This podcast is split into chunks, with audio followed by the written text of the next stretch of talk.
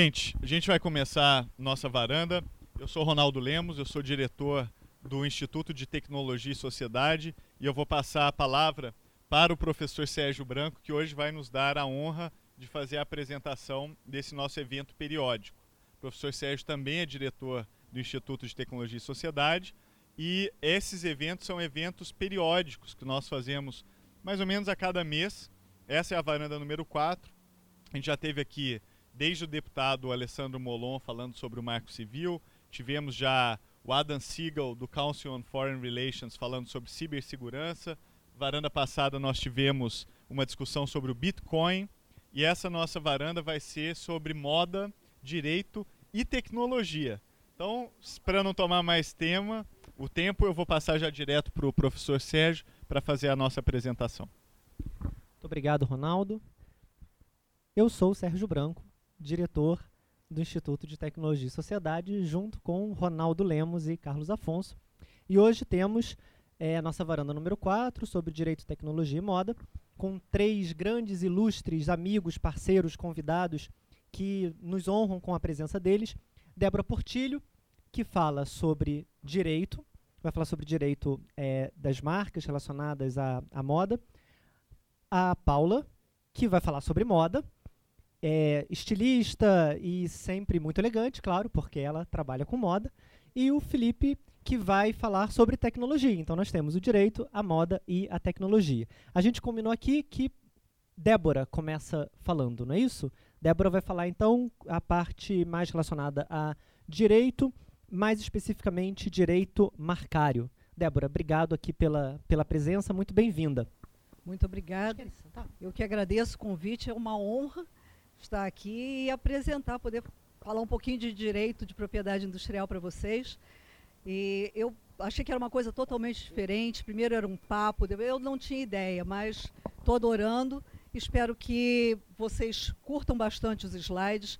A minha área não é moda especificamente, mas alguns três anos atrás a Paula Cioli, coordenadora de um curso da FGV de Fashion Business, e me chamou para dar aula sobre registro e proteção de marcas. E eu comecei a juntar todos os slides que eu tenho. Eu sou professora do IBMEC já desde 2007, em propriedade industrial. Mas a minha especialidade é marcas. E moda, claro, a gente adora. Né? Eu já cuidei de casos da Chanel, de Yves Saint Laurent, de Calvin Klein. Mas moda mesmo não era assim o... Mas virou, acabou que a gente está dando um curso de Fashion Law, que a Paula está também com a gente. Eu só preciso do meu passador de slides. Está aqui. E eu acho que vou ter que ficar desse lado para que vocês possam ver o trade dress da moda. Quem conhece a expressão trade dress?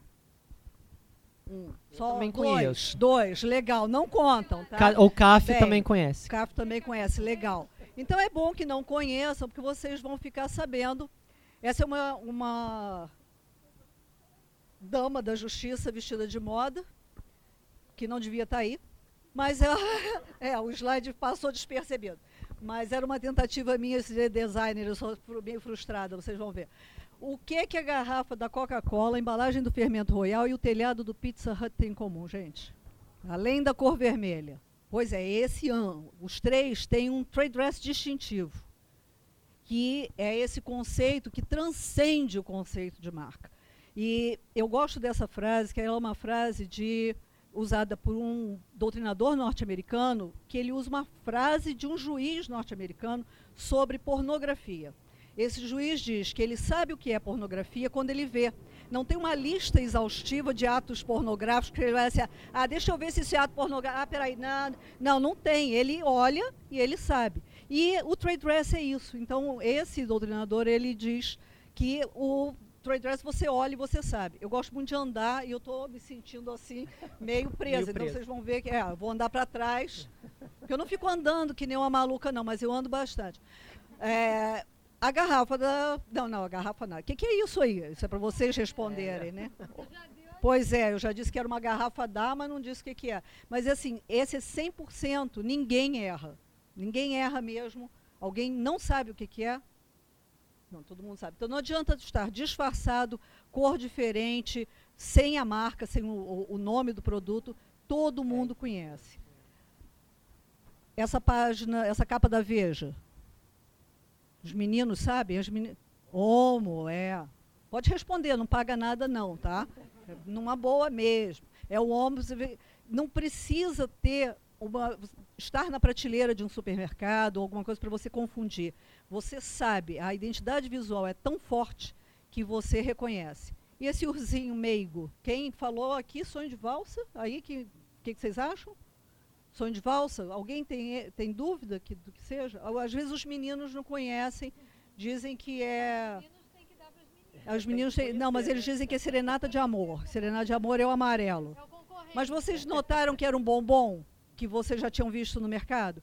Pois é, essa identidade visual forte, isso é o trade dress. Quando essa identidade visual é forte a esse ponto de você reconhecer, no matter what, você olha e sabe que é, você tem uma proteção.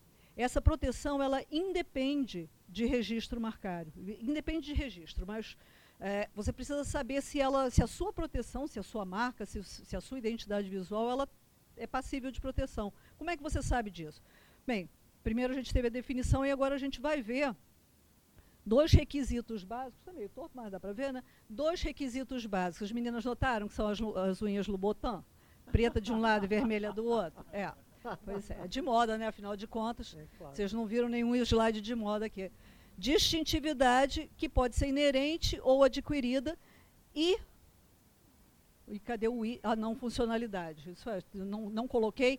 Bem, vocês descobriram todas aquelas embalagens e essas, vocês conhecem? Não. Elas não são distintivas. Isso é não ter distintividade. Então, formas sem distintividade, formas não protegíveis. E essas daqui?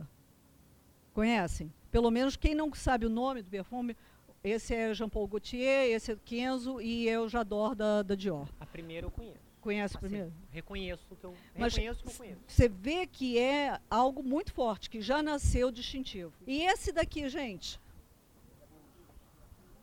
Então vocês vejam com essa imagem, é, isso que é, é, eu, eu gosto desse exemplo porque ele mostra que você não precisa nascer super distintivo pode ser uma forma sem distintividade que adquire distintividade com o tempo. Por quê?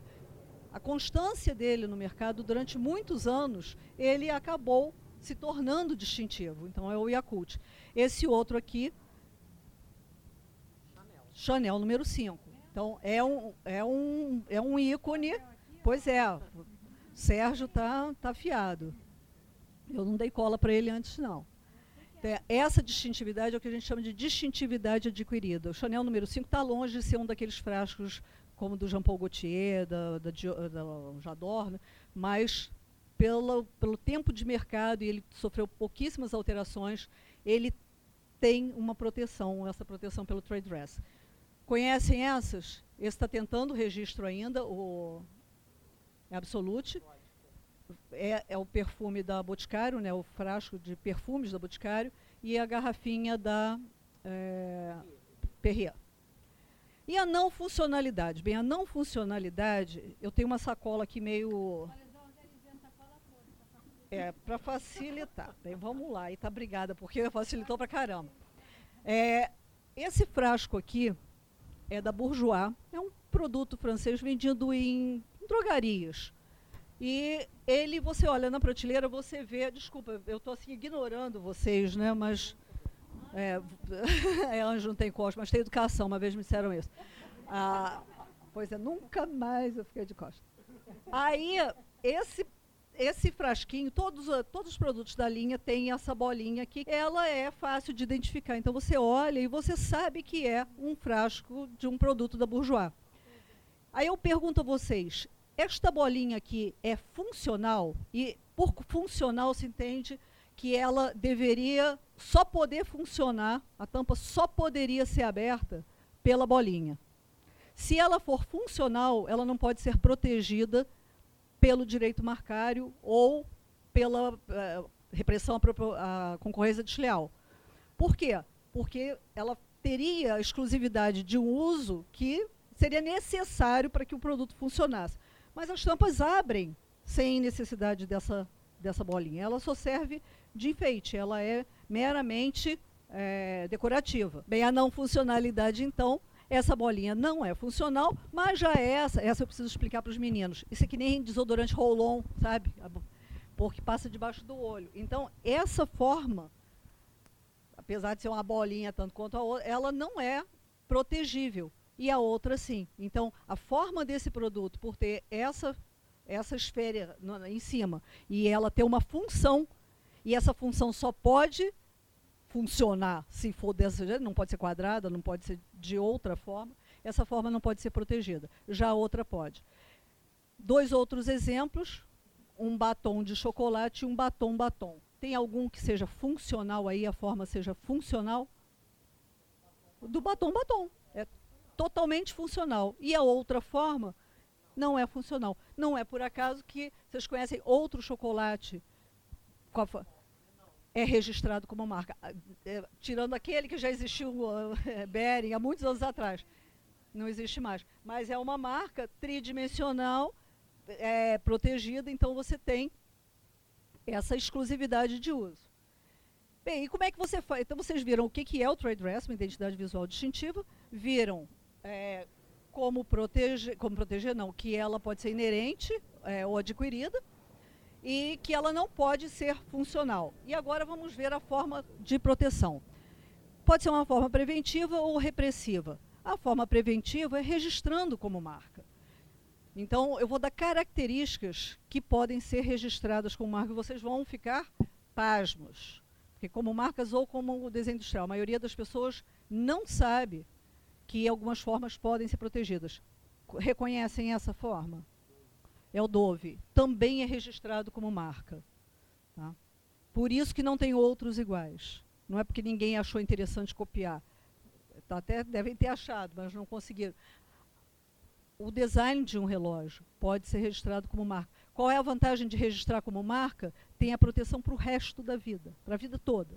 Enquanto prorrogar o registro de 10 em 10 anos é daquela empresa a marca 3D, qualquer marca, qualquer marca. Esse vidro da Chanel, Chance da Chanel, ele está registrado como marca 3D, tá aí, é como foi apresentado ao INPI, o registro, e também como desenho industrial. E a diferença é, o desenho industrial cai em domínio público após 25 anos, enquanto que a marca continua protegida para o resto da vida, enquanto a empresa quiser.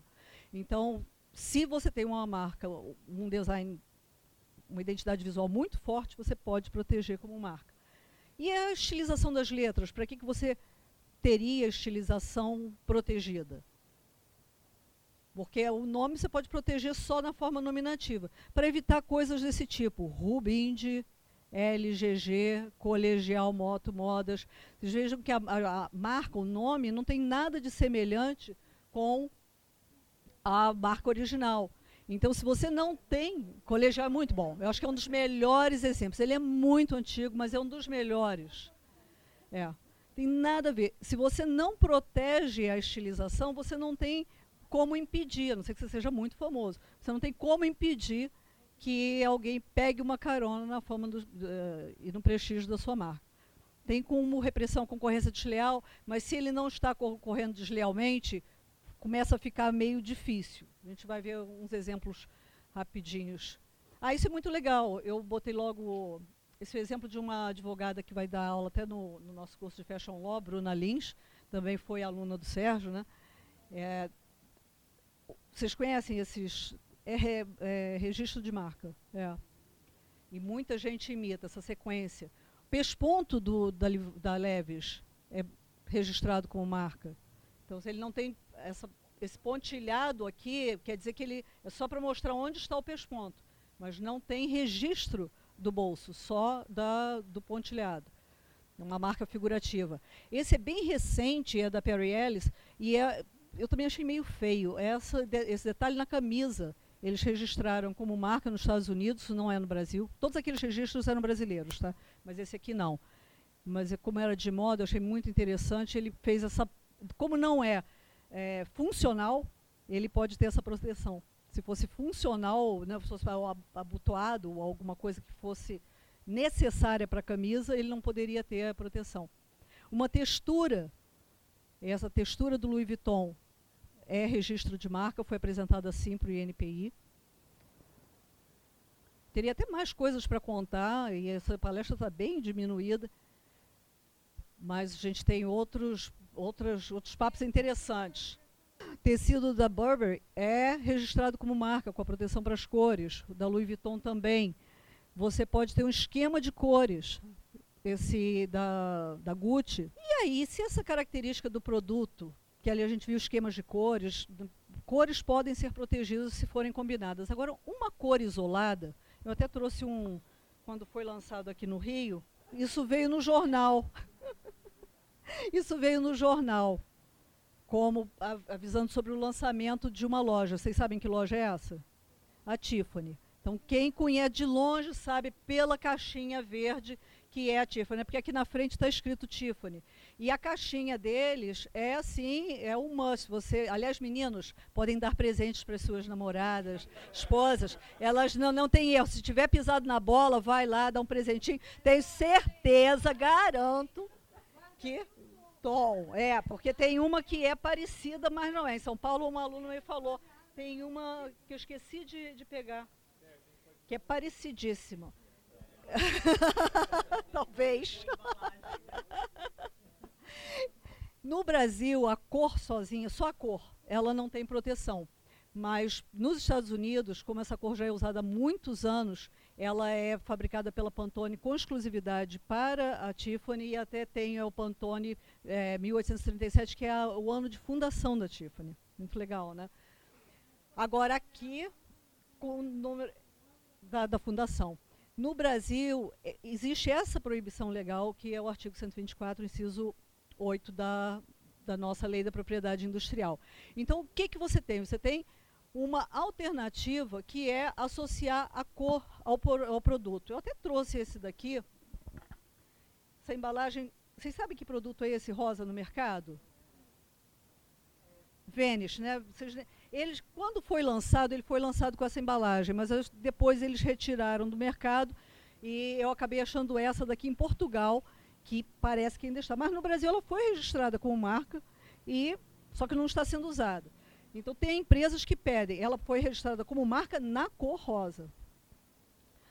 O Lubotan pediu a, o registro da sola do solado vermelho dele no, mostrando, pontilhada para mostrar que não quer proteção para o sapato, é só para a cor vermelha. Mas é um pedido de registro ainda em andamento. Então, isso é a forma é, preventiva. Você registra como marca características que possam ser protegidas pelo registro marcário ou por, de, por desenho industrial. E a forma repressiva é que muita gente não sabe, fala assim, ah, mas qual o problema? O problema de imitar é que, de acordo com esses artigos da Lei da Propriedade Industrial, o uso de marca alheia constitui crime contra registro de marca se ela estiver registrada. E se ela não estiver registrada, é crime de concorrência desleal, se for um concorrente. Pois é, não saber, muita gente não sabe. Então, não é. E mesmo aluno de direito, hein?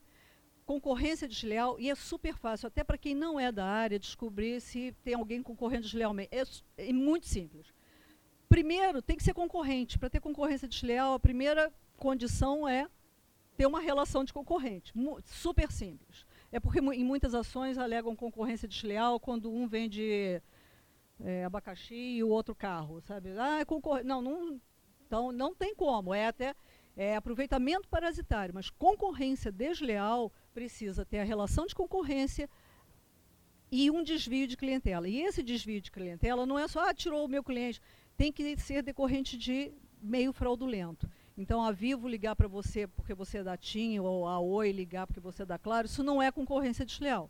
Isso é uma prática de mercado. Precisa ter esse meio fraudulento. E aí, como falar de meio fraudulento? Eu nem ia colocar essas imagens porque não são de, de moda. Mas vocês vão entender por quê. Todo mundo conhece a Maisena, até os meninos que não fazem compra de supermercado. Mas esse vocês não conhecem. A Marilena vocês conhecem? Não conhece, não conhece. A Marilena vocês não conhecem. Vejam bem, por isso que não podia ser sem slide, porque agora o que vocês vão ver não dá para descrever, só lendo.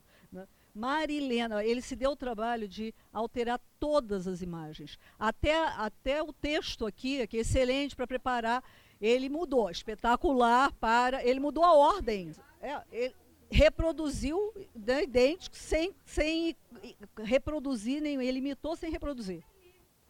E ele é, da, é do Jocely. Eu adoro Jocely, eu quero ser amiga dele, vocês vão ver por quê. O Royal é uma, latinha, é uma latinha antiga, mas é porque tem um exemplo muito legal que é o Real.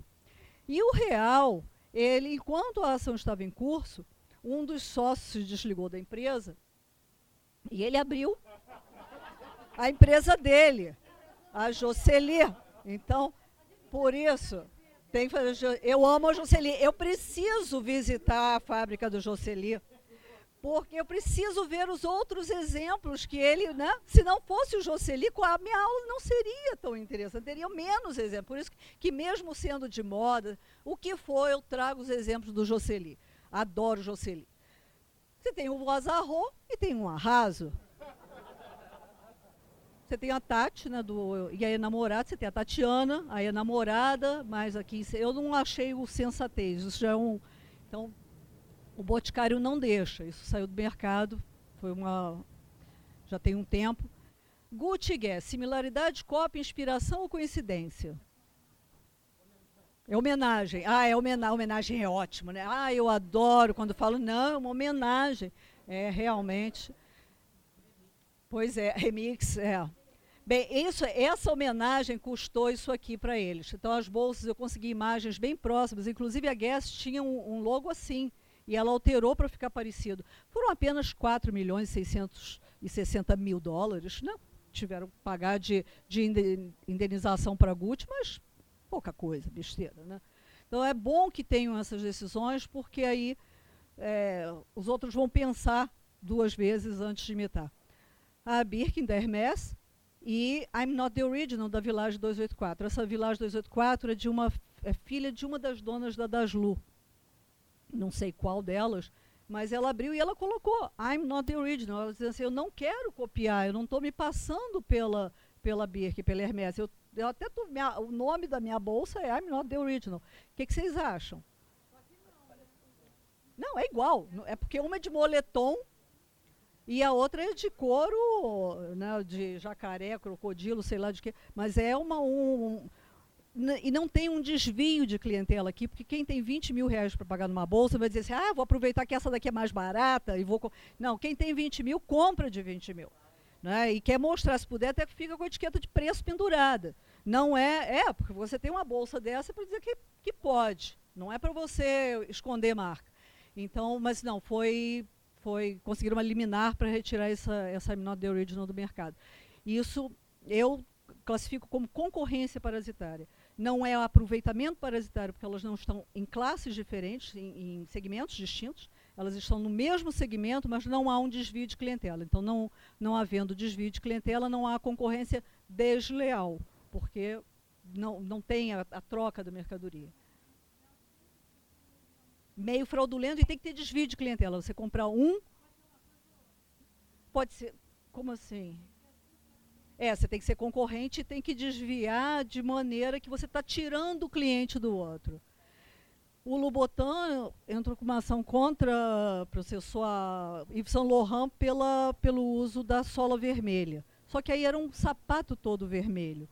Então foi é, muito arriscado para ele, foi uma medida muito arriscada, porque ele tem o um registro dessa cor vermelha na Europa e nos Estados Unidos, mas era uma coisa assim questionável, porque não é um registro que você só consegue depois provar que você tem uma distintividade de muitos anos. E, desculpa. E ele mas a decisão nesse caso, pelo menos nos Estados Unidos, foi assim: o Yves Saint Laurent continua usando o sapato todo, o, o, desculpa, o Louboutin continua tendo proteção ao solado vermelho dele, mas ele não pode impedir ninguém de fazer um sapato todo vermelho. Faz sentido, né? Então, decisão. Pois é, não tem, eu acho que não tem, enfim, ainda não tem uma decisão. Tem, a Carmen Steffens também tem, eu tenho até o um exemplo, mas como eu não, não sabia a decisão, esse aqui eu achei na internet ontem. O, o bolso do. A Leves parece que processa todo mundo. Ela processou a Abercrombie Fitch, perdeu. Diz que o, o, bolso era muito parecido. E agora parece que essa ainda não tem decisão, que é do Dolce Gabbana.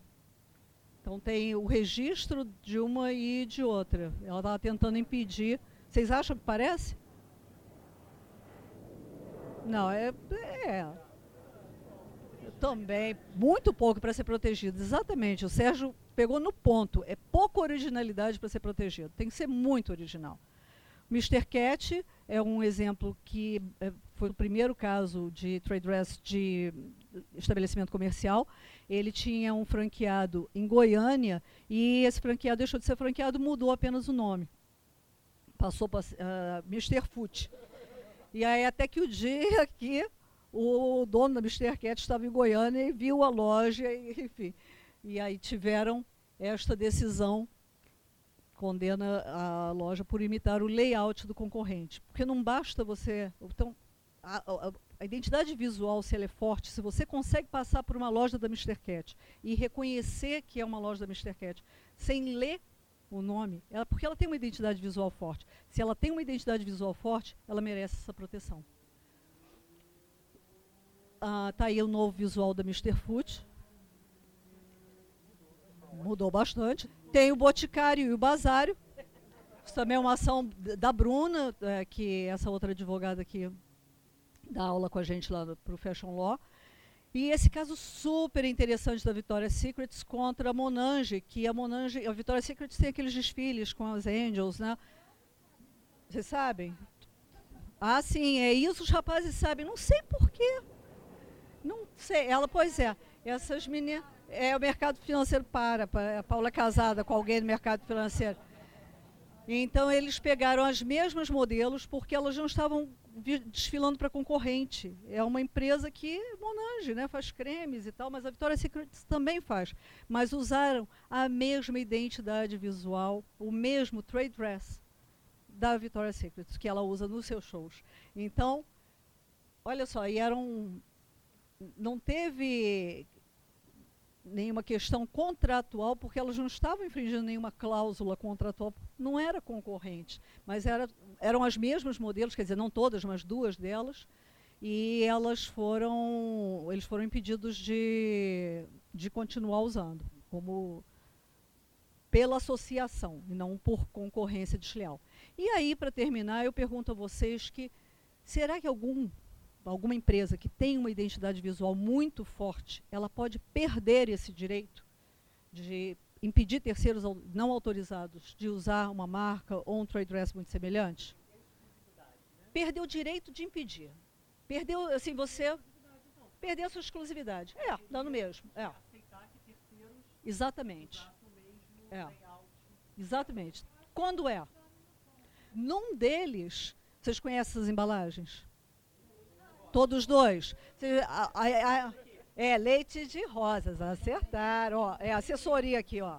Pensando que assessor. O leite de rosas, ele em 2007 resolveu inovar. Tem ninguém de marketing aqui, não? Eu tenho formação em marketing também. Tem? Tem. Ah, é. Marketing adora inovar. Né? Tudo bem, mas tem que falar com o jurídico se isso tem alguma consequência. Aqui no caso, ele resolveu botar rosa clarinho, lilazinho, bonitinho, legal, vai vender mais. Só que, o que, que, vocês acham? Isso é uma estratégia, sob o ponto de vista legal, ela é correta? Você sair diversificando, se você tem... Será que a Tiffany pode agora colocar um verde um pouquinho mais escuro, um verde um pouquinho mais claro? Isso é bom para a empresa? Não. Por quê? Porque ela perde, ela não tem registro de marca porque nunca pediram. E nunca pediram para não ser negado. Porque se o INPI nega, mas assim, você não tem registro, o INPI negou, então ela faz com base em repressão à concorrência desleal. Eu continuo falando no microfone, agora é melhor, né? Ela faz com base na repressão à concorrência desleal e tira uma grande parte do, dos produtos do mercado. Isso foi um dos últimos que ela tirou. O nome, creme de rosas, e a embalagem, que não tinha nada de parecida, mas era rosa. E aí ela começa, ela acho que ela percebeu em junho que ela estava com essa embalagem no mercado, dizendo, antes branco, frasco de hidratante corporal do leite rosa é agora rosa. Nunca deveria ter deixado de ser rosa. Né? Então ela voltou a adotar o rosa como identidade visual dela. Não sei se ela vai deixar de vender os outros. E, para minha surpresa, grata surpresa, em janeiro de 2014, esse comercial foi colocado no ar e está no YouTube, porque a gente não resolveu não colocar aqui o som. É muito, é muito rapidinho que ele fala, ah, vou agora vou mostrar todos os casos, todas as embalagens que tem de produtos semelhantes ao leite rosas. Aí você pensa que vem um comercial, ela é, acabou só porque não tem, não tem concorrente, não tem só o leite rosa. Ela falou alguma coisa assim bonitinha, então pense rosa. Então eles começaram a fazer, não tem nenhum outro igual ao leite de rosas. Então virou uma coisa legal, ficou muito curto e tem o Pense Rosa. Ou seja, passaram a prestar atenção nessa, nessa importância. E quando o trade dress do produto, que era originalmente distintivo e exclusivo, né, era, ele nasceu, ele era o líder do mercado. O que, que aconteceu com ele? Ele tinha uma embalagem registrada desde 1998 pedindo proteção com reivindicação de cores. Então era uma marca mista, com proteção para combinação de azul, branco e vermelho. Tudo bem, bonitinho. Só que o que aconteceu? Eu, o, antes de mostrar a imagem para vocês, acostumada a trabalhar com empresas grandes, eu trabalhei 25 anos, eu não falei para vocês, mas assim, desde pequenininha, muito novinha, que eu estou na área, assim, era uma mamãe me levava para o escritório. Mas então é, eu sempre vi, a Paula sabe disso já, é, eu sempre vi os clientes falando o seguinte, não, o market share deles é mínimo, não, não, não está nos incomodando. Não vamos gastar dinheiro com advogado, notificação, processo judicial, nada disso, porque o market share da, da empresa, do, do, mercado né, deles, está 0, não sei o quê, nós somos líderes, tudo bem. Aí você tem o primeiro, o segundo, o terceiro, aí quando entra um quarto, que é importante, aí ele quer tirar. Pois é, é, eu ia trazer, quando o Sérgio disse que era só um papo, que eu não teria imagem, aí eu peguei duas sacolas imensas e eu estava com todas as embalagens para mostrar para vocês, para se fazer um, aí tirar, puxar. É a dormida no ponto. Ele foi se importar quando o X14, que agora é dele mesmo, eles compraram, a Rect Ben 15 comprou, se importou também com a Bombril, que está aqui no ponto, e uma que não está aí, porque quando eu tirei a foto, a, ela era a nossa cliente, a Solan. Então, ele só atacou as grandes. Aí já era. Então, tanto judicialmente quanto no CONAR, não tinha. Se você der, você pode, você pode. Ah, você não pode não, porque você é muito importante no mercado, você tem projeção, então. Ah. Então, não existe isso. Ou você tira o primeiro, senão você vira a identidade visual da categoria. E aí, em 2005, ele, eles mudaram a embalagem e publicaram essa propaganda de duas páginas em nas maiores revistas do país, dizendo que ficou linda, a gente não ia escorregar justo na hora de fazer a nova embalagem. E na minha modesta opinião, escorregaram sim, porque eles mantiveram justamente as características que estavam no mercado. Verme mudaram For, é ali, botaram a pega, essas bolinhas era por causa disso, do escorregar, mudaram, deixaram mais arredondada. O que, que aconteceu? O mercado foi atrás. É, essas bolinhas são funcionais, é, é para não, não escorregar. É. Uma, uma estratégia de mercado que às vezes não vale a pena. Tirar, se você impedir que, que a, a sua identidade se transforme na identidade que todo mundo use, não vai ter uma identidade. Ah, cara de ketchup é isso. Não, cara de ketchup pode ser assim, olha. Não é meigo meu ketchup lá espirrando? Super meigo. Você pode ter é, identidades visuais distintas umas das outras e possivelmente distintivas e exclusivas. Conclusão. O que, que, que se precisa fazer para ter um trade dress protegido? Uma identidade visual protegida? Primeira coisa, tentar registrar como marca, tá? se possível. Proteger qualquer característica que seja muito distintiva. E, principalmente, fazer uma coisa. O que é que a mãozinha ali está indicando? Impedir terceiros, todo e qualquer uso indevido por terceiros não autorizados. Caso contrário, se você não impede, você pode vir a ter no caso da Veja, coitado, uma concorrência mineira com Oia. Além de todos aqueles, você tem o Oia. Esse pode ser, pode ser da Jocely ou não. Jocely, Jocely. Tem. Você tem prestígio, você também pode ter o um privilégio. Além disso, você tem o um negresco que você pode ter o escureto. Você pode ter a birosca da Louis Vuitton na Coreia, olha só que legal. De cima a baixo o monograma. E é o próprio, tá vendo? Não tem, não está disfarçado, não. É o próprio. Ou até o Louis Cochon. Olha só que meigo, meu Louis Cochon. Gente, muito obrigada. Que Débora, a gente aqui agradece você pela sua apresentação tão ilustrativa, né? Didática. Se, se, eu passei demais do, do, da meia hora Não, que eu. Foi, eu... Um, foi um, um prazer mesmo. Não sei como é que Paula Cioli e Felipe Venetilho querem fazer agora. Vocês querem falar um pouquinho ou já querem eu vou passar o microfone para vocês, na verdade, né, para vocês poderem falar. É, bom, gente, boa noite. Primeiro, muito obrigado, né, para o ITS essa oportunidade da gente estar tá aqui batendo esse papo. É, eu vim numa vibe mesmo de bater papo. Vocês já perceberam? Eu e Felipe estamos aqui, né, de alunos da Débora. A Débora, um, um super prazer. Ela é sempre nota 10 lá no curso, um curso de gestão que eu tenho na, na FGV, gestão de moda.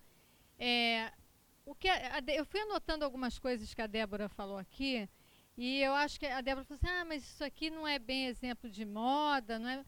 Mas tudo que a Débora falou ali é, se aplica a gente. A gente aqui, nós somos como se fossem pessoas já registradas, né? Nós não temos nenhuma cópia. Felizmente, até ganhei um coraçãozinho do Felipe, que ele adorou meu look. Que o Felipe, né, tem o aplicativo do Ju, que tem looks é, é, postados, vários looks bacanas postados. Eu adorei, porque isso aqui quer dizer que ele gostou do meu look, tá? Débora, adorou meu look. Não, porque ele ainda não tinha sido apresentado. Ainda, é porque eu fui me apresentar. Não, calma, calma, calma. Nós somos distintivas, mas cada uma de nós vai, vai ganhar um coraçãozinho. É, eu, eu vou recomendar a vocês, assim, a gente vai ficar conversando aqui, mas que vocês assistam um filme é, que tem muito a ver com isso, é um filme de pessoas que querem se parecer com pessoas. São dois filmes que querem. A, a pessoa quer ter a identidade da outra. E é um caso como esses que a gente está vendo, Maisena e do, da Jocely, né? Maisena e Marilena. Marilena. Marilena. Um deles é Mulher Solteira Procura. É, é bem pesado o filme. É um filme que uma, uma, uma menina começa a procurar apartamento, finge que está procurando apartamento, na verdade ela tem admiração por uma outra e quer se parecer. O outro é o é o fabuloso, é, é, um filme, eu vou tentar até o final aqui, a Débora é ótima de cabeça, ela vai se lembrar. Eu vou tentar lembrar para vocês que é um rapaz que tem admiração por outro, que é muito famoso, é, o incrível Ripley, o fabuloso Ripley. É um caso também de você tentar pegar a personalidade do outro e transformar para você. Que não é nada mais do que o pessoal está fazendo aqui com essa concorrência desleal. Né? É, eu estava conversando com o Felipe antes de vocês chegarem. Débora, eu posso emprestar só um pouquinho o, o microfone para o Felipe para fazer uma pergunta? É, sobre uma coisa que a Débora falou aqui, que é importante. Eu não sei se o meu está ligado, também não sei. É, que é a questão do nome, que é a questão da gente ter cuidado é, com o que é da gente, com a marca, com o nome, com o produto, né? A Débora está me assessorando. Eu tenho um nome que a Débora está tomando cuidado agora, porque é um nome que está tendo um problema danado de, de, de propriedade é, intelectual. E eu estava perguntando para o Felipe, que tem um aplicativo, eu não sei, vocês todos conhecem, eu queria, uh, o Felipe podia falar um pouquinho do, do, do, do, do Ju. Então, Sobre, sobre o seu aplicativo, que eu acho que tem tudo a ver, a tecnologia, depois a gente vai, né? É, claro. E, enquanto o vídeo não aparece, você podia contar aquele caso que a gente estava conversando sobre do Jur, que eu te perguntei, Felipe, claro. como é que você chegou do Jur, que em, em francês é do dia, né? Uhum. E aí o Felipe me contou uma coisa super importante que a Débora fala sobre isso, que é sobre o nome e como é que ele acabou sendo, tendo do Jur como aplicativo. Eu acho Isso. que essa história é bem A gente começou o do Juro, na verdade, para o do Juro é uma rede para as pessoas procurarem inspiração de moda e se expressarem. Então as meninas, bom, principalmente meninas, mas alguns caras, postam os looks deles, compartilham, marcam o que eles estão usando e compartilham isso dentro da rede com os amigos, celebridades, blogueiras e podem também seguir outras pessoas e montar um feed personalizado de estilo. Tá? Então você pode ver, ah, eu quero ver o que as pessoas estão usando hoje no Rio de Janeiro, o que elas estão usando em Paris, o que elas estão usando em São Paulo ou quero ver como é que as pessoas usam calça jeans e camiseta, ou então é, sapato salto alto com, co- com casaco, coisas desse gênero. E na verdade a gente começou a trabalhar o do Jur porque a gente viu que muita gente estava se inspirando com looks. Na verdade, a namorada de um dos meus sócios postava look todo dia no, no blog dela e pedia para ele desenvolver um aplicativo para ela. E quando a gente começou a pesquisar, a gente não tinha a menor ideia de qual ia ser o nome. A gente ficou, aliás, uns três meses trabalhando com o nome Togata, de brincadeira. Como uma pergunta, a gente sabia que a gente não ia usar. Mas eh, conforme a gente foi trabalhando, eu fiquei- comecei a ficar preocupado de a gente lançar é assim. interessante, né? Togata. Não sei. não, você tá, mas no nome, como nome. É, e aí a gente começou a ver que as pessoas na verdade usavam várias hashtags diferentes. Aí tinha look do dia, look of the day, OTD, que é Outfit of the Day, abreviado, e tinha do Jur. Era o nome que as pessoas já estavam usando. Elas usavam look do Jur ou só do Jur. Ah, esse é o meu do Jur de hoje. Aí a gente simplesmente roubou o nome. Só o que, que ele está falando depois de tudo que você falou. A gente se associou, na verdade a gente, se- a gente se apropriou de um nome, de um nome que já tinha uso corrente. Correntes, mas não era registrado. Não era pessoas registrado. olhavam, falavam, olha, olha como eu estou saindo hoje, é o meu do Ju. Então eles viram que estava sendo muito usado por todo mundo e se apropriaram para utilizar é, para a, a empresa mesmo. Isso, e o legal é que hoje em dia vira e mexe alguém pergunta pra gente se. Ah, então as pessoas postam com do, do Jur por causa da gente, a gente finge que. É. Mentira, a gente não, a gente não mente, assim, descaradamente. Mas foi, foi mais ou menos assim que a gente chegou no nome. Ah, tem a coisa dos Estados Unidos, né? Vocês tiveram que registrar lá também, que eu acho que isso é muito importante para É, pessoal. a gente fez o registro. Como a Apple está nos Estados Unidos, para a gente poder proteger totalmente, a gente teve que fazer. Na verdade, como lá a legislação é meio que primeiro a usar tem o direito de propriedade, a gente acabou, pelo próprio registro da Apple, ele protege a gente nos Estados Unidos. Teve uma revista chamada do Jur que veio, que é a dona do Jur.com, que a gente não comprou. A gente criou antes, então a gente não comprou porque ele custava 50 mil dólares e a gente não tinha um real. Tipo, não tinha isso reais. E a gente não comprou esse domínio, eles compraram o domínio e tentaram, tentaram na Apple fazer com que eles fossem o primeiro. A gente simplesmente mandou o registro todo dizendo, olha, a gente registrou antes, vocês têm que parar de usar. Eles usam o nome deles, mas na App, na App Store a gente é do Ju. Inclusive, a do Jur está anunciada na Apple. Quer dizer, você entra na Apple e tem o do Jur. Então, acho que se- essa associação é, é maravilhosa, né? Uhum. Vocês estarem associados à Apple, né? Pra gente é ótimo. A gente, ano passado, foi eleito um dos apps do ano do Brasil, na, pela Apple Store. E 2013, né, Felipe? 2013. Vocês já estão com 150 mil, né? é, eu fiquei chocada, porque começaram assim, 4 mil, estão com 150 mil e quando você entra, todo mundo assim, tô viciada, amei, tô enlouquecida, então não sei o quê. Não tem nada menos de 5 estrelas, eles estão muito estrelados. a gente é muito estrelado, isso é muito bom. Muito feliz, eu eu fico muito Tenho feliz. uma filha de 21 anos. então não preciso nem, né, a minha presença aqui é representativa disso também, né? Ah, eu, daqui a... Mas é, é, pois é, enquanto não tem internet, eu posso contar piada ou a gente pode continu começar, Não, continuar É o o que eu acho papo, interessante. ser assim, alguns, alguns de vocês eh, já viram o aplicativo do Ju ou eh, entram na internet para ver sites de, de- ou blogs que tenham o look do dia? Porque, porque tem, existem alguns, tipo Still the Look. A, a- minha própria filha tem o dela. Ela coloca o seguinte, como ela sai todo dia para a faculdade, às vezes ela gosta muito de uma coisa e quer lembrar como que ela foi, ela volta no aplicativo dela e vê como é que ela estava vestida no mês passado, não sei o quê. Então, assim, é um, aplica um auto-aplicativo, né? meio que vindo do Duju. Então, assim, são desdobramentos que você vê que são tendências muito fortes. É, fala, É, acho que a tendência que a gente identificou ali no começo foi você vê o conteúdo gerado por usuário é uma coisa muito grande da internet. É o que faz a cultura remix que a gente que eu falo, que o Ronaldo fala dessa também no no Copyleft. E tem várias coisas que começaram a mudar no mercado de moda por causa disso. Uma delas foi o surgimento dos blogs, eles começaram a meio que substituir as revistas como uma plataforma de informação sobre isso. E a questão do look do dia, ela vem muito do street style, que é tipo uma resposta da pessoa normal à passarela. A pessoa normal é ótimo, né, gente? Dos- a gente, os seres humanos, mais ou menos, não Giseles, né? Nós não Giseles, os seres humanos normais são os não Giseles, né? Tipo isso. Não, o que eu acho bacana é que a gente vê um monte de, de manifestações desse tipo e a coisa é tá, tá tão forte comportamentalmente falando que ontem, eu não sei se alguém aqui leu no Globo, é, eles têm umas curtinhas, às vezes, no segundo caderno, ali no Gente Boa, e era o Valnei Pitombo. O Valnei Pitombo é um cirurgião plástico. Ele falando é, que essa questão do, dos selfies, né, ele depois do Paulo Miller também, duas coisas interessantíssimas que têm a ver com comportamento e com moda também, é, que as, a, as pessoas estão querendo fazer mais plásticas ainda por conta do selfie.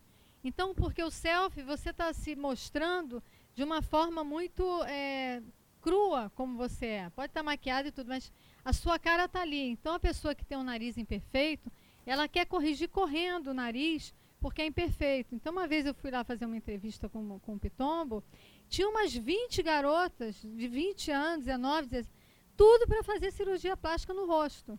Então, assim, a explicação de como isso é, é, essa cultura do blog, essa cultura do, é, do site que você se posta o tempo inteiro, é importante. E a outra do Paulo Miller, que também é um cirurgião plástico, e aí a gente vê como é que o comportamento está mudando, de dizer é, que, os, que os operados né, querem se restabelecer tão rápido quanto eles veem que é na internet. Que às vezes eles chegam, ah, não, mas eu li na internet que, esse, que restabelecer para tal cirurgia é mais rápido. Então, assim, que as pessoas estão cobrando dos cirurgiões a, a, a, a instantaneidade dos momentos de internet. Como isso está afetando também. E aí, como é que a gente vê isso afetando a moda? Essa questão do fast fashion, né? As, as coleções, há um tempo atrás, elas eram lançadas de seis em seis meses. Elas até são desfiladas ainda de seis em seis meses, mas a Zara, a Forever 21, é, Topshop, se você chegar lá semanalmente e não tiver novidade, você acha que vai ter alguma coisa errada nessas lojas. Então, assim, em termos de comportamento, é, você tem o do Ju, que, que já é também muito expressivo, você está falando do dia. Daqui a pouco vai ter um do hora, né? Da hora. Entendeu? Esse é o look da hora. Então, assim, a, a, como o comportamento está se estabelecendo na moda, está se estabelecendo no direito, de maneira que você tem que ficar tão esperto que tudo corre muito depressa, corre, tudo corre muito rápido, né? Então, todos, todos esses fenômenos, a Débora está falando de fenômenos aqui, e de uma coisa que ela está envolvida, é, de uma parte do direito que ela está envolvida, que é o fashion law, que não existiria se tudo isso, é, se o do jur não existisse, se o fast fashion não existisse, não existisse. Porque é, um, é uma parte do direito da moda está atento às coisas muito rápidas que estão acontecendo na moda. É os ilhoses da Osklin, não sei se vocês já tinham reparado isso. É, agora você não pode mais usar três ilhoses na, na horizontal. Isso é uma marca da Osklin. Então, assim, é como as três listras da Adidas. Você não pode mais usar. Então, assim, isso não tinha um tempo atrás. Tudo isso é muito novo. Então, quando eu estava minha filha tem é, esse aplicativo do Ju. É, todo mundo lá em casa tem iPhone, menos eu. Eu tenho um BlackBerry velho pra caramba. Mas a minha filha tem esse aplicativo e ela estava me mostrando é, a quantidade, não só de seguidores, mas de desdobramentos né, que esse aplicativo que vocês criaram é, começou a fazer aqui no Brasil. Né? Então, acho assim, se, já, se você já conseguiu o filmezinho ali, acho que é bacana porque se nem todo mundo conhece, eu acho que é super importante de conhecer, porque isso aqui e o que a Débora está falando e o que a gente está vivendo em moda é um retrato do tempo que a gente está vivendo. Então, vai lá, Felipe, mostra o filminho. Já acharam, na verdade, ah? esse vídeo aí. Você não quer comentar? Ah, não, não tem nem o que comentar, só deixa, deixa eles... O vídeo fala... Isso, não, o problema é carregar. Vocês todos conhecem essas marcas que eu estava falando? Bom, Zara todo mundo conhece, tem masculino e feminino. Forever 21, Topshop, todo mundo conhece? É, é, preste atenção nessas marcas. Dá para aumentar um pouquinho? É, para a gente do começo. Esse é o logo, né, uhum. Felipe? Tem registro. Viu, Débora? Até... Tá tudo certo depois, aqui nessa depois, mesa. Depois do papo da Débora toda, eu vou até olhar para ver se não tem alguma, coi Olha, alguma coisa Débora que não tá é fera, hein? Ela tá cuidando da minha vida. De madrugada eu troco figurinha com a Débora três horas da manhã. Você não tá me entendendo. As minhas dúvidas todas, três horas da manhã, eu e Débora a gente tira. Que eu acho muito bacana o logotipo também. Assim, é muito assim, é como se você tivesse fazendo as coisas mesmo, em, não é parcela, mas assim, vendo parceladamente, vendo a cada dia, como se estivessem virando folhas ali. Eu entendo a ideia, assim, a né? Ideia, a ideia é exatamente essa. Na verdade, a gente quis fazer essa ideia do movimento do dos dias passando, de você postar. Todo dia você tem uma revista de moda totalmente feita para você. A partir dali. Oba, tô esperta. E a gente usa o mesmo movimento em tudo. A gente usa no, o coração, que é o nosso like, dentro do Jura, a gente usa o mesmo movimento Yeah. quando tem o, tem o link, os botões todos são assim.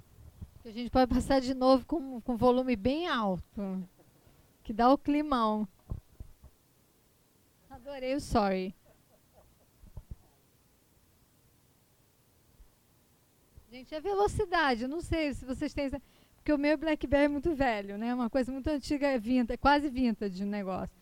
Mas a velocidade que essas meninas, porque tá, no filminho mostra, né? A velocidade delas postando as coisas, né? Essa é uma coisa surreal mesmo, essa coisa do tempo, como está mudando, né? Na moda, no direito, isso é muito Era interessante. namorada de quem que tinha o... Que você contou para Paula, você disse que ia contar para a gente, mas foi muito rápido, é. Então, a, a história é mais ou menos assim. O, eu trabalhava no Bolsa de Mulher, que, era uma, que é uma rede Eu social. tive em um, uma aluna do portal. Bolsa de Mulher. É. Olha que coisa. Então, o portal tinha várias verticais ali dentro. Uma delas era moda e tinha uma rede de blogs. Hum. E entre esses blogs tinham vários blogs de moda, e os blogs de moda eram os que tinham maior audiência dentro dos blogs da rede. E dentro dos blogs da rede, o que tinha mais audiência era. Dos blogs de moda, o que tinha mais audiência eram os posts de look. Então, a gente já estava acompanhando isso há um tempo quando o Alex, que é meu sócio, veio falar: Ah, todo dia de manhã eu ajudo a Fernanda a tirar foto do look dela. E aí ela postava no blog dela as fotos que ele ajudava ela a tirar, tratava no Photoshop pra ela, mandava pra ela, namorado do ano. E mandava pra ela depois pra ela postar no blog dela. Estão casados. Ah. Depois dessa. E aí ele, ele falou, ah, eu queria fazer uma ferramenta pra fazer isso mais rápido, porque aí eu não ia perder três horas do meu dia ou quantas horas fossem pra fazer os posts que ela faz. É. Poderia fazer em cinco minutos no telefone. E ele queria fazer uma ferramenta mesmo, tipo botar na App Store por 2 dólares. Só que como eu sabia que tinha essa questão toda dos blogs ali dentro da rede, que, isso, que esse conteúdo era muito visto, era muito comentado, era muito compartilhado, Hum. ah, a gente pode fazer uma ferramenta ou a gente pode fazer uma plataforma. E a gente foi tentar fazer uma plataforma. E aí a gente começou a fazer essa questão das pessoas seguirem, serem seguidas, delas coisa, meio que a gente pegar uma vertical inteira do Instagram, na verdade, e colocar no, no aplicativo nosso.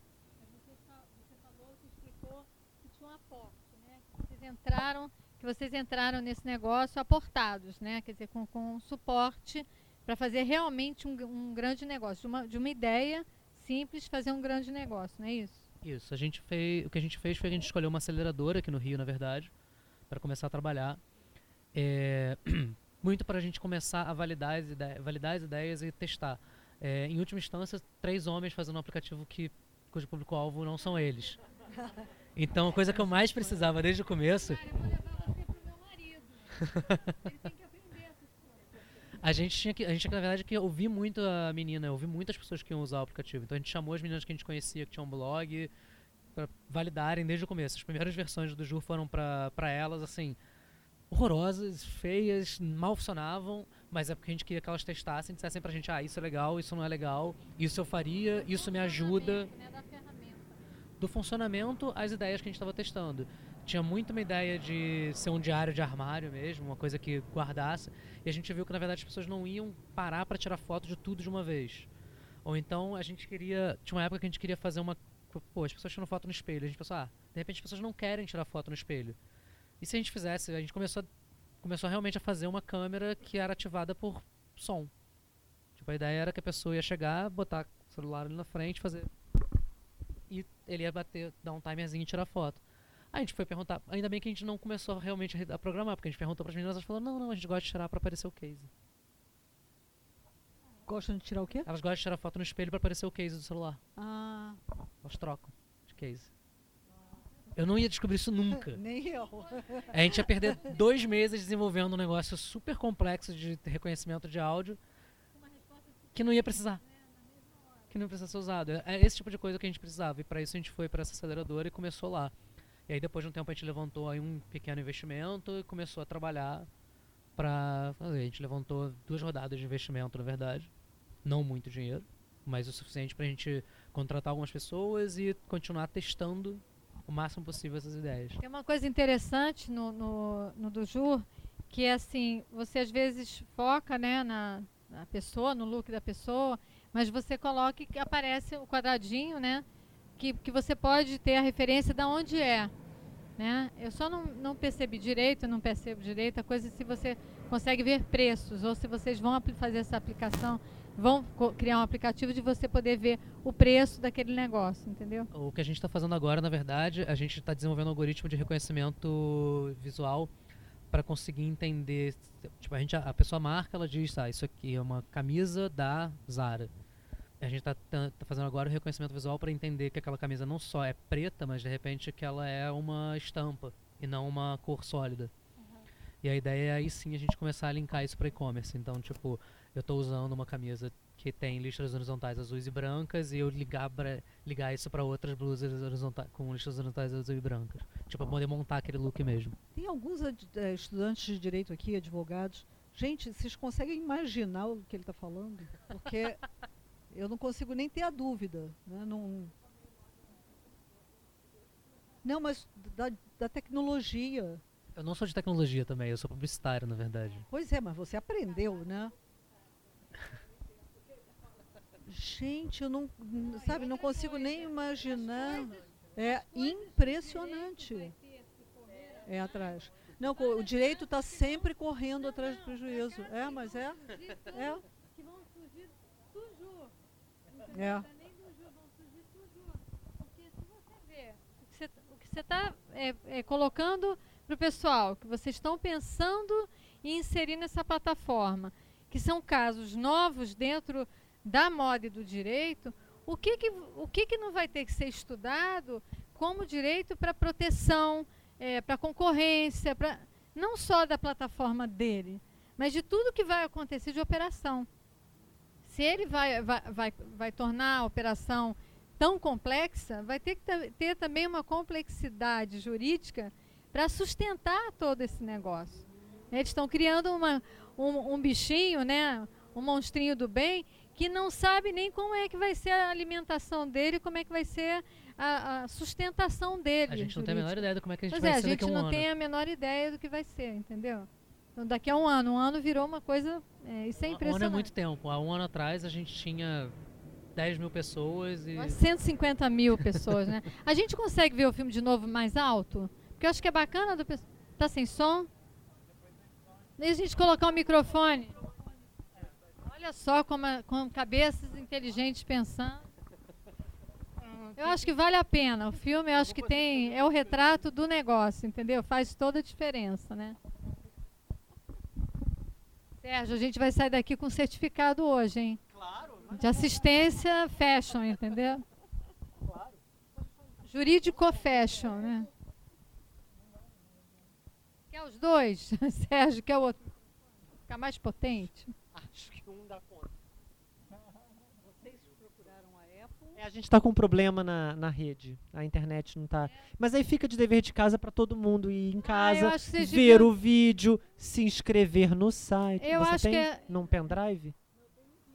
Eu acho que vale a pena, porque é, é, um, é um. Tem gente que pensa que é um, um negócio, uma plataforma criada lá fora. Porque quando você entra e você clica, você vê imediatamente o sério está tá associado à Apple, né? Então você fala, nossa, foi algum gringo que criou isso aqui, algum gringo genial lá do pessoal da Apple, do Google, não sei de quem que criou. E, e os talentos que a gente tem aqui, né, que a gente tem que valorizar, que estão criando coisas tão interessantes, né? Acho que tem que fazer Tujur também, hein? Ó, tô dando a ideia, Débora, manda registrar esse nome pra gente. Tujur. Tem um Tuju. Duju e tem um Tuju. A gente já fala que é um, é um lance, entendeu? Não, não, ele mesmo, para ele mesmo. É um desdobramento que eu vou participar, tá entendendo? Já me coloquei aqui, nós já nos colocamos. É, eu, eu acho que essa questão de você fazer o logotipo, por exemplo, quem criou esse logotipo, para quem que vocês foram, foram pedir essa coisa do logotipo e do, do nome? Bom, o nome a gente criou. Na verdade, o logotipo foi sócio designer que criou também. A gente fez tudo em casa. Assim, a gente a gente passou, sei lá, uns três dias debruçado em cima de uma porrada de papel, tipo, desenhando e redesenhando e tendo ideias ruins. Uma pior que a outra, as minhas então. Teve muita coisa com cabide. Onde que tá o... Tinha muita coisa com cabide, a gente achava muito ruim. É, boa noite. Eu queria saber qual foi a aceleradora que vocês usaram e qu quantas pessoas estão trabalhando, quanto, quanto tempo levou até vocês decidirem transformar uma ideia num negócio. Obrigado. Bom, da ideia até o negócio foram mais ou menos uns quatro meses. Deu que eu, na verdade, eu tava fazendo, na época eu estava fazendo consultoria, eu tinha saído já do, do emprego. E para eu levar meus sócios, eu descobri que eles não iam querer sair se não tivesse alguma coisa por trás. Por isso a gente resolveu para uma aceleradora. E aí tiveram uns quatro meses em que eu fiquei pesquisando o mercado, catando diferentes aceleradoras e procurando uma que tivesse o perfil que a gente estava procurando. Como a gente tinha essa questão de sermos sócios homens fazendo um produto para mulheres e querer entender muito bem o usuário, a gente escolheu a Papaya aqui no Rio, aqui em Botafogo, porque ela tinha um foco muito em design thinking e em experiência de usuário. São duas coisas que a gente achou que eram tinham que ser core nesse produto. Tipo, a gente não ia ter é, para agradar esse público feminino tem que ser um negócio muito bem desenhado e muito bem feito. E a gente queria ter esse esmero e uma aceleradora que tivesse isso. Respondi? Outra pergunta? Rafael, sempre preocupado com a moda. Boa noite para todo mundo. Eu tenho, eu tenho uma preocupação especial com a moda, né? É, mas, na verdade, eu, eu vejo. É uma outra questão que eu queria que vocês, os três, na verdade, os expositores da noite de hoje, comentassem um pouquinho que é um problema que a gente enfrenta na proteção do consumidor, do destinatário final. Seja nas redes sociais ou com blogueiras, a gente hoje tem enfrentado o grande problema dessa publicidade, que ela é uma publicidade falseada, na verdade. Né? A pessoa coloca lá o look ou experimenta um determinado produto de alguma empresa, fazendo uma análise crítica dela e dizendo: olha, essa camisa fica muito boa, ou esse produto cosmético é maravilhoso, fica ótimo. E na verdade, essas pessoas estão sendo financiadas pelas empresas. E isso é uma prática um pouco complicada porque o consumidor não sabe que está recebendo aquela informação é, não é gratuita aquela informação que ele está recebendo. Na verdade, ali existe por trás todo um instrumento, um aparato para fomentar o consumo. Então, não são informações dadas gratuitamente para informar o juízo do consumidor. Né? Sei que vocês não fazem isso, obviamente. Né? Uh, mas aí eu queria justamente a opinião de vocês.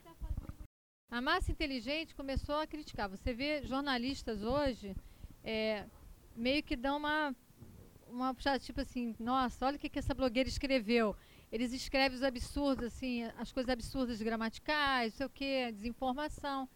Mas tem dois, dois lados da moeda aí, tá? Um é o, o movimento que nasceu de uma forma espontânea foi se tornando forte, reconhecido e lógico que as marcas percebem isso e as marcas, assim como jogador de futebol, assim como celebridade, elas vão em cima para que o formador de opinião acabe assistindo. As blogueiras acabaram virando formadoras de opinião. O que, que você faz com uma formadora de opinião que vende? Você impõe o teu produto. Só que ah, o, no meio, o que começou a ficar estabelecido de uma forma ética é o seguinte, minha filha, se você está falando do produto porque neguinho está te pagando, dá um toque aí que você está falando. Então, assim, já não, é, não está mais desse jeito que você está falando é, uniformemente. Isso já está diferente. As pessoas que estão sendo patrocinadas já falam do patrocínio. Isso aqui é uma camisa é, de X marca, que a marca é super legal. Na, todo mundo sabe que isso aí está sendo patrocinado. Diferente de uma pessoa, não Gisele, como nós, que chega de manhã, posta um negócio, está saindo assim, nem fala o que, que é. Então a gente entende, o mercado mesmo vai se encarregando de, conduz, de fazer a condução da inteligência. O que você percebe, que você é um cara antenado com moda, é que isso começou a ficar incômodo. A pessoa está ali, saindo como quem não quer nada, e está dizendo ali que essa camisa é mal barato, ela está falando a verdade ou ela foi paga pela marca? Então esse discernimento, assim como esse, esses últimos, é, esses últimos hum, boatos que fizeram uma pessoa morrer essa semana, que tacaram lá num, na internet que aquela pessoa oferecia coisa para criança e matava a criança, é, é fruto do tempo também que a gente está vivendo. A gente tem que saber o que a gente está lendo e tem que se informar do que a gente está lendo. Esse processo, ele existiu no início como uma coisa espontânea, se tornou parte dele uma coisa vendida ou patrocinada, e hoje já se sabem as blogueiras que são blogueiras que vendem e as blogueiras que falam o que elas estão achando sem ligar para o dinheiro, sem ligar para a venda. Só que a venda é importante para todo mundo, todo mundo tem que pagar a conta. Os blogs se tornaram é, plataformas de se ganhar dinheiro também. Então, isso que você está falando, isso aí, na, na, opinião da Paula Cioli, tá? É um movimento que nasceu sim, nasceu espontâneo, é um movimento que reflete o tempo e que foi se tornando, ao longo do tempo, comercial. E cabe a, cabe à audiência entender com a sua inteligência até onde vai o comercial, até onde está indo o blog de verdade ali. Hoje você entra, são milhões de blogs, né? Para você se destacar, cara, corta seus pulsos, aqui, da cobertura, entendeu? Então, assim, existe isso, mas já, já passamos dessa fase é, de estou vendida, entendeu? Todo mundo já sabe que tem blogs que são blogs patrocinados. Inclusive, alguns colocam. É, isso é patrocinado. Esse, Vamos esse, colocar isso. Esse que tá? é o tá? ponto, né? Porque o movimento como você está falando, Paula, realmente, ele é genuíno. Ele né? é genuíno, um ele é primeiro fruto momento do que tempo. é claramente isso. E quando o patrocinador ele percebe que ali tem realmente um formador de opinião, ele, claro, vai em cima, porque ele quer lucrar também em cima. Aí está se lucrar. formando quem vende e Né? quem não É. vende. Eu vou passar para os meus colegas. Antes de passar, eu vou só contar uma coisa que o Vonei Pitombo falou, para você perceber como é genuíno e como as pessoas estão ficando enlouquecidas. Uma das meninas que fez a cirurgia, que fez uma cirurgia plástica de nariz, estava arrebentada, porque quando você sai de uma cirurgia plástica de nariz, você fica arrebentada, já cansei de ver. E ela postou aquela cara arrebentada dela, entendeu? Assim, tipo assim, tá, né? Meu nariz está arrebentado, vou ficar bonita. Que- Por que, que você faz uma coisa dessa? Só pode ser uma coisa genuína. É maluquice? É. Mas todo mundo faz. Quer dizer, a cirurgia plástica está sendo mais procurada ainda por conta desse tipo de exposição. Então, eu acho que isso acontece, aconteceu, mas já tá- o joio do trigo já está sempre sendo separado, tá? O que, que você acha? Eu concordo bastante que foi um movimento genuíno, que no começo. E no começo realmente não ficava muito claro quem estava fazendo conteúdo. O que é engraçado, pra mim, como eu vim no mercado de internet, não do de moda, é que isso é a mesma coisa que aconteceu 10 anos antes com os blogs de outros assuntos. Só que, como as meninas de moda foram as últimas, a- meio que parece que elas foram as últimas a entrarem no, no mundo dos blogs. O que não, não é nenhum demérito, provavelmente porque elas estavam fazendo coisa muito mais interessante do que as outras pessoas.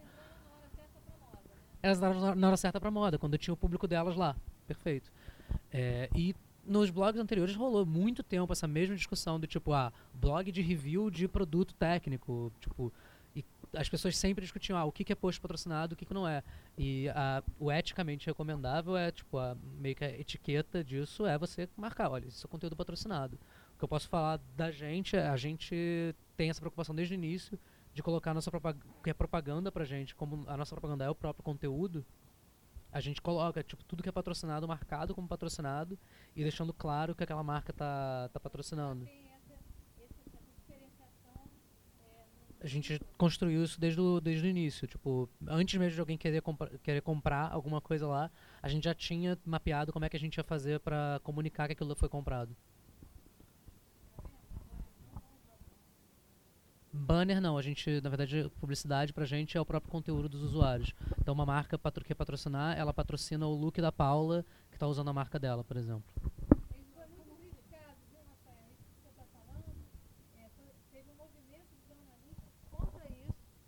eles achavam isso um absurdo, entendeu? E por conta desse movimento de jornalistas e de, de próprios outros blogueiros que não faziam isso, isso teve que ser é, mais organizado. Então você vê que tudo vai sendo conduzido, tu- tudo que é negócio, né, tudo que é projeto, tem que ser adaptado ao longo do tempo, né? Tudo vai sendo revisto. Eu vou confessar, eu não cheguei a formular uma pergunta, mas para contextualizar, foi muito falado essa história de é, trademark, cop copyright, né? É, e a gente acabou de ver um exemplo de um aplicativo que não existe se não não, não tiverem os usuários é, dando conteúdo para o aplicativo. É um, é um, aplicativo colaborativo, ele precisa da, das pessoas, como o Instagram, como muitos outros. É, e, e, a gente vê esse movimento copyleft crescendo, assim, de gente botando a ideia para usar as massas e as outras pessoas para ajudarem a desenvolver aquilo.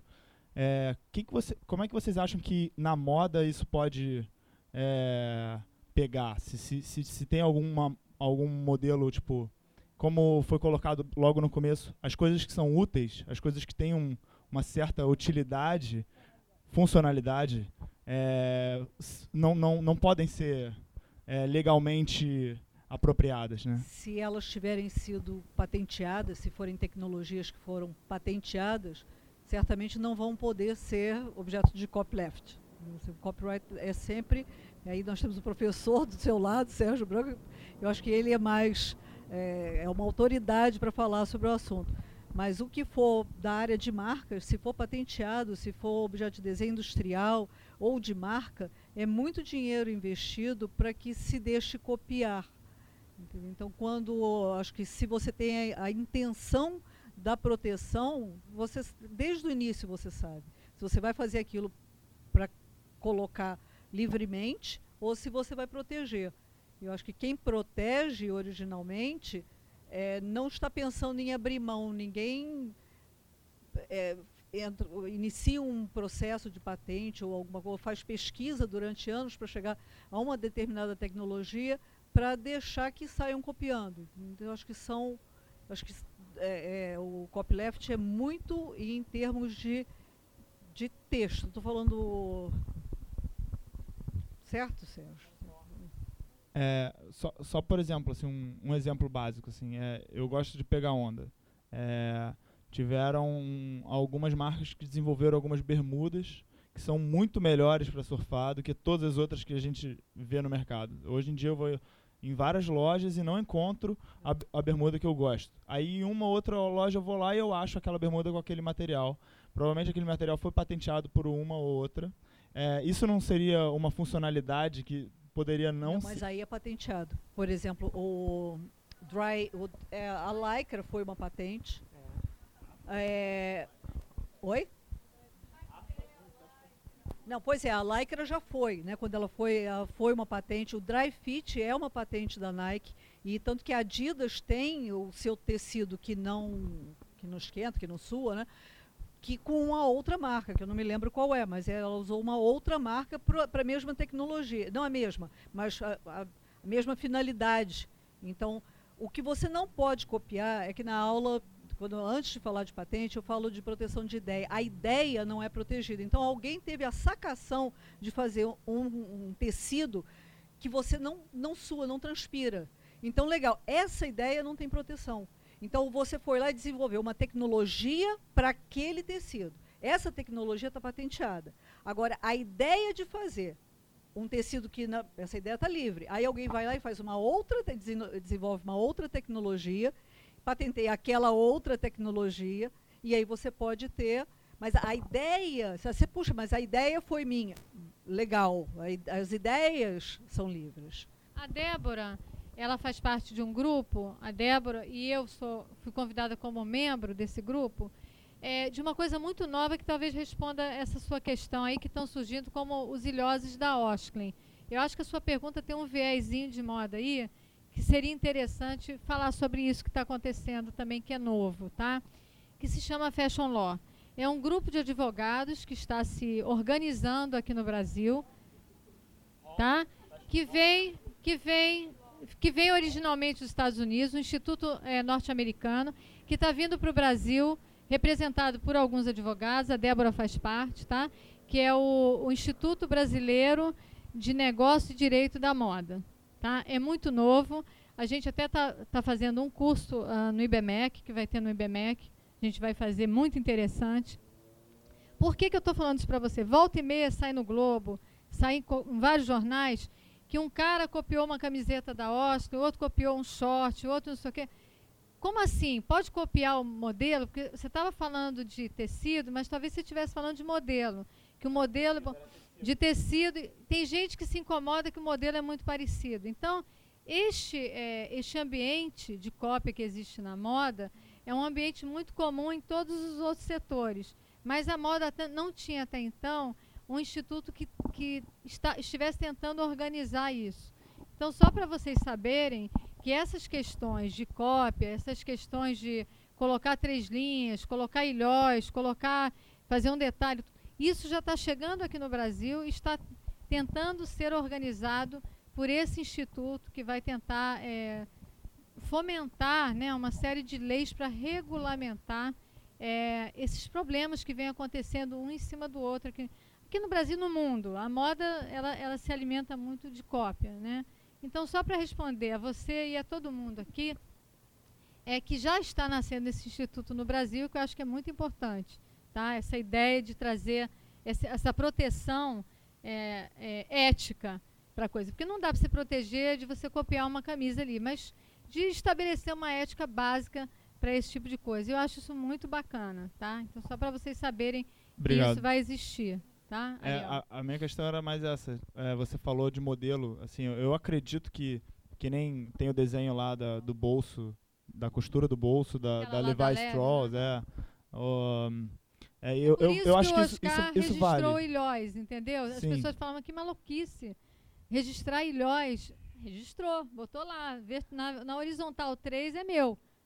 Sim, Conseguiu, né? Mas isso é uma questão de design, uma questão de, de, design quase que gráfico. É uma coisa que visualmente você identifica. Nossa, um tecido, um tecido de uma determinada tecnologia Aí é patente porque, claro, eu concordo, levaram anos de pesquisa, fizeram um monte de coisa para conseguir aquele tecido, mas provavelmente a Adidas, que chegou depois da Nike no Dry Fit, ela fez uma engenharia reversa para ver como é feito aquele tecido e mudou uma porcentagem da composição uh, para não pode ser 100% idêntico, mas se ela muda 1% para lá, 1% para cá, já é diferente, mas não dá um resultado igual, não? Gente, vocês têm que fazer o curso Fashion Law do IBMEC. Agora. Vocês vão entender tudo. Bom, não, eu queria só agradecer, na verdade, minhas companheiras de palco, vocês pelo, vocês pelo tempo, palco, claro. Vocês pelo tempo, o Sérgio, o Ronaldo e todo mundo pelo convite. E, tipo, se alguém quiser, por favor, baixar do Ju. A média do de a média de idade, eu posso postar também? A gente tem a gente tem um, a gente tem um, na minha faixa etária também. A, tem bastante gente de 24 a 35 também. Ah, sim, obrigada. Muito obrigado, boa noite. Qualquer coisa a gente está aqui também para conversar ainda um pouco. Eu adorei. Agradeço demais pelo convite, pela oportunidade e estamos aqui à disposição. Sempre que tiver algum papo que seja de direito, de marcas, estamos aí. Obrigada pela presença. É um momento Jô. Fashion Law, tá? O curso. Claro. Ali no Teatro dos Quatro, né? Não, no IBMEC. A gente ainda não sabe se a turma fechou ou se não fechou, parece que sim. Se mas é... com todas essas pessoas aqui, ela há de fechar, né? Pois é, mas eu Lista de é, espera. Tem é. uma para agora para começa, começa, depois de amanhã. Depois né? de amanhã e outra em. Mas essa depois da manhã na Barra. Então é aos sábados na Barra. E a do centro é que é. É, é que é mais legal. Semestre que vem. Todo mundo está esperando do centro. Mas. É, não, não, esse é super legal. Acordar às oito e meia da manhã estar na barra. Pra ir pra barra. É ótimo. É ótimo. É, eu adoro acordar de madrugada, tá lá, às oito No sábado. No sábado, é, que você saiu tarde na sexta-feira. Mas vai fazer o que melhor no sábado também, Nada, né? Nada, pra barra. Falar, claro. Bom, gente, eu obrigada mesmo, eu é que agradeço, Débora, Paula, Felipe, foi extraordinário. Eu que não pude vir aos outros, é também minha estreia aqui no Varandas, porque nas outras três eu não consegui vir, porque o IBMEC não deixou. Hoje tinha que deixar, né? Sair de lá. Já, já tô sabendo. Rafael, você não me invente uma desculpa para não dar aula na segunda-feira, dia 9, porque eu já vou saber onde você vai estar. Tá. E vou te encontrar lá, Rafael. Não vai ficar bom. não, por sorte as aulas já vão ter acabado. Por, de junho, por causa da Copa. Vai acabar na. Agora não tem mais desculpa, né? Então quero agradecer enormemente vocês. Eu acho que foi extraordinário. Só da gente ver que o assunto não, o tempo acaba e o assunto não acaba e o interesse não acaba é a, prova, né, do, do sucesso aqui dessa combinação que a gente fez. Então agradeço mesmo de coração. Obrigado por terem vindo. Obrigado vocês também. Até o Varandas número 5, que a gente ainda não sabe quando vai ser, mas que vai ser em breve. Obrigado. Boa noite para todo mundo.